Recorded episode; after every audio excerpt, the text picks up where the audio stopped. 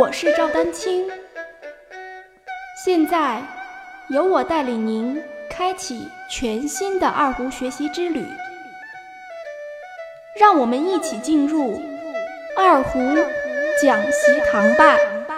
我们现在主要说的是食指、中指、无名指的揉弦，靠近指尖的这个关节有一个屈伸的动作。实际上，因为正常按弦，我们每个关节都是弯曲的，对吧？但是呢，我们在揉弦的时候呢，实际上有一个什么改变？靠近指尖的关节有一个平的动作，在这个过程中间呢，然后呢，我手松弛一下，又回到一个弯曲的状态。就有很多人压了半天压弦，或者不会滚揉。滚揉和压揉、怀揉最大的区别就是靠近指尖的这个关节有一个屈，有一个伸平的动作。其次呢，基本上是个是个这个手背啊、手掌这一部分。靠近小指这一侧，向你的左后上方呢，轻轻的摇晃，轻轻的摇晃之后呢，再配合我刚才说的这个指尖，指尖靠近指尖的这个第一个关节，轻轻往左后上方了之后呢，你会发现这个关节自然就平了，然后再回到正常的手型状态，这就自然就弯曲了，然后左手的手型也是正常的。实际上揉弦呢，就是这两个动作不不停的来回反复。一定要让整个的手手指尖完全落在琴弦上，这是第一步。因为有很多人其实揉弦不好，也不能怪他揉弦不好，是因为他按音这部分就没有做好。在按音做好的前提下呢，我们可以按照我刚才说的，第一要改变的是指尖靠近指尖第一关节的平和曲，就是伸平和曲弯曲。其次呢，要注意这个，嗯，手背向左后上方呢轻轻的提。就是轻轻的摇晃，只有指尖伸平之后，你会发现指尖的这个接触弦的面积就大了，而且会靠更靠上一点，这样音就低了。这是我指尖关节伸平之后做出来的音高。现在我的动作是指尖的这个关节是平的，而且我的手掌向左后上方。提了这么一下，但是这一下我并不是靠这一下在用力，实际上我的重心还是在指尖上。加快均匀的时候，我们就可以。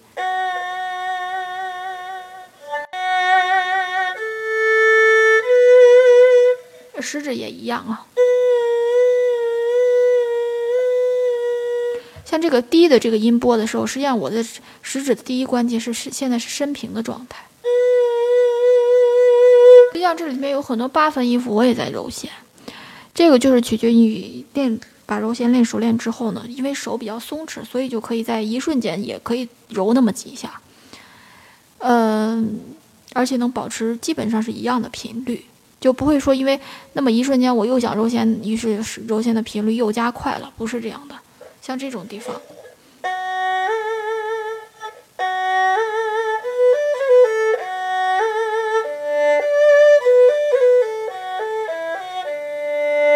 这个地方基本上是可以算一个句号了，我觉得，就基本上第一部分的前半段已经结束了。这一弓很明显，我做了一个渐弱，拉哆拉嗦咪嗦软咪，它实际上就是一个音乐是走一个下坡的一个趋势。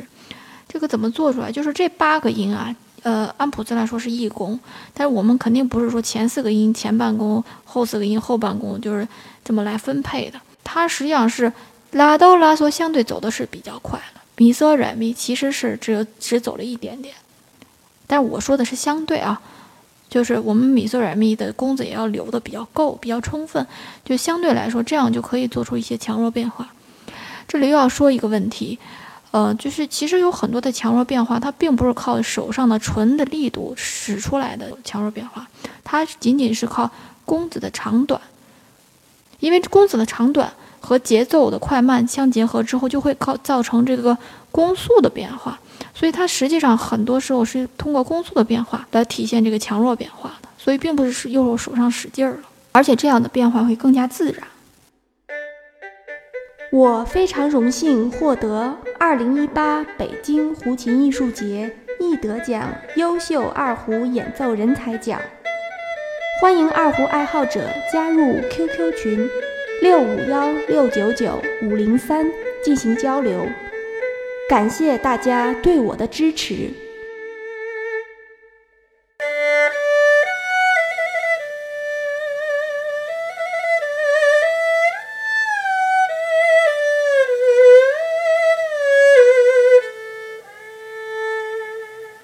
实际上，这个地方又弱下来了。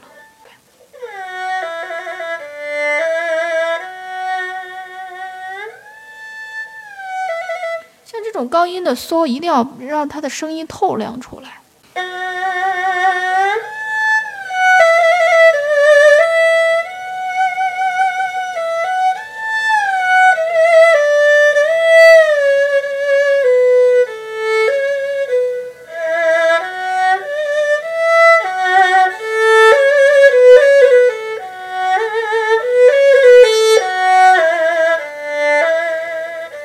再呢，后来又回到一个比较平稳的状态了。所以说，这个是需要就是很好的去理解这个乐句的结构，以及它音高的起伏和变化。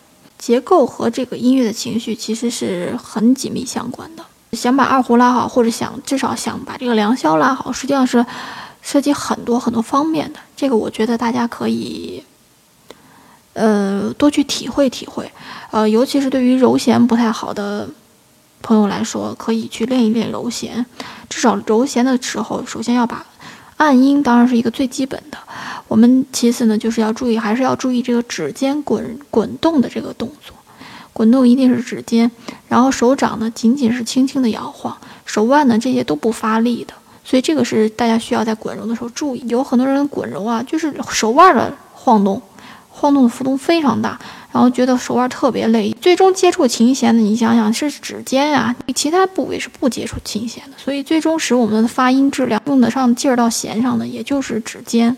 所以说，对于指尖的滚动，对于滚揉来说是非常重要的。我刚才讲了这个几个乐句之间的关系，以及这个弓速与强弱之间的关系，这些都是需要大家在尤其抒情的曲子，其实都可以用到这些这些规律的。